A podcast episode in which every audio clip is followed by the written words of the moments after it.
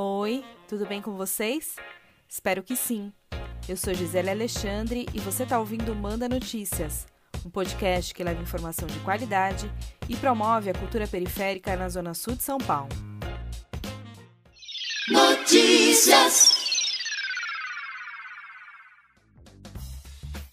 Na última sexta-feira, dia 9 de outubro, o governador de São Paulo, João Dória, anunciou o avanço de seis regiões, incluindo a capital, para a fase verde do Plano São Paulo, que é aquele programa de controle da pandemia e retomada das atividades econômicas que eu expliquei no episódio 31 da primeira temporada do Manda Notícias. Se você quiser saber mais, busca lá nas redes sociais ou nas principais plataformas digitais de áudio.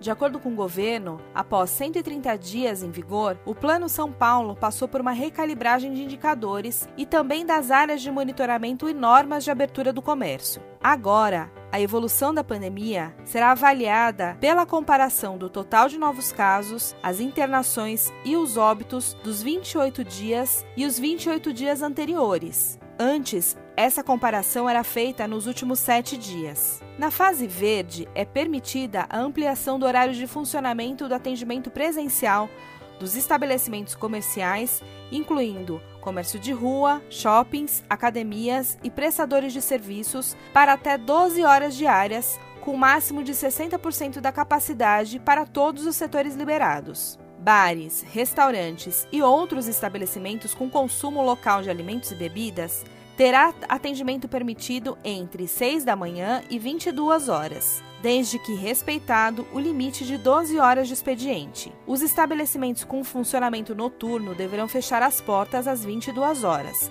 mas podem autorizar a permanência de clientes que já estão no local até às 23.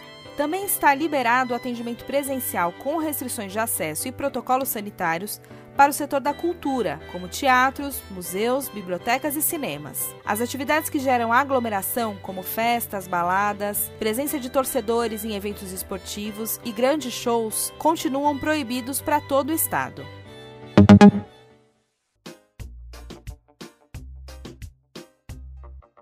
Apesar dessa notícia parecer positiva, para alguns especialistas da área de saúde, essa decisão é precipitada, já que a pandemia não acabou e a vacina ainda não está liberada. Alguns especialistas dizem que corremos o risco de ter uma segunda onda da doença se as medidas de higiene não forem respeitadas. Por isso, se você pode se manter em casa, faça isso. Saia apenas quando for realmente necessário. Lave bem as mãos e use sempre máscara.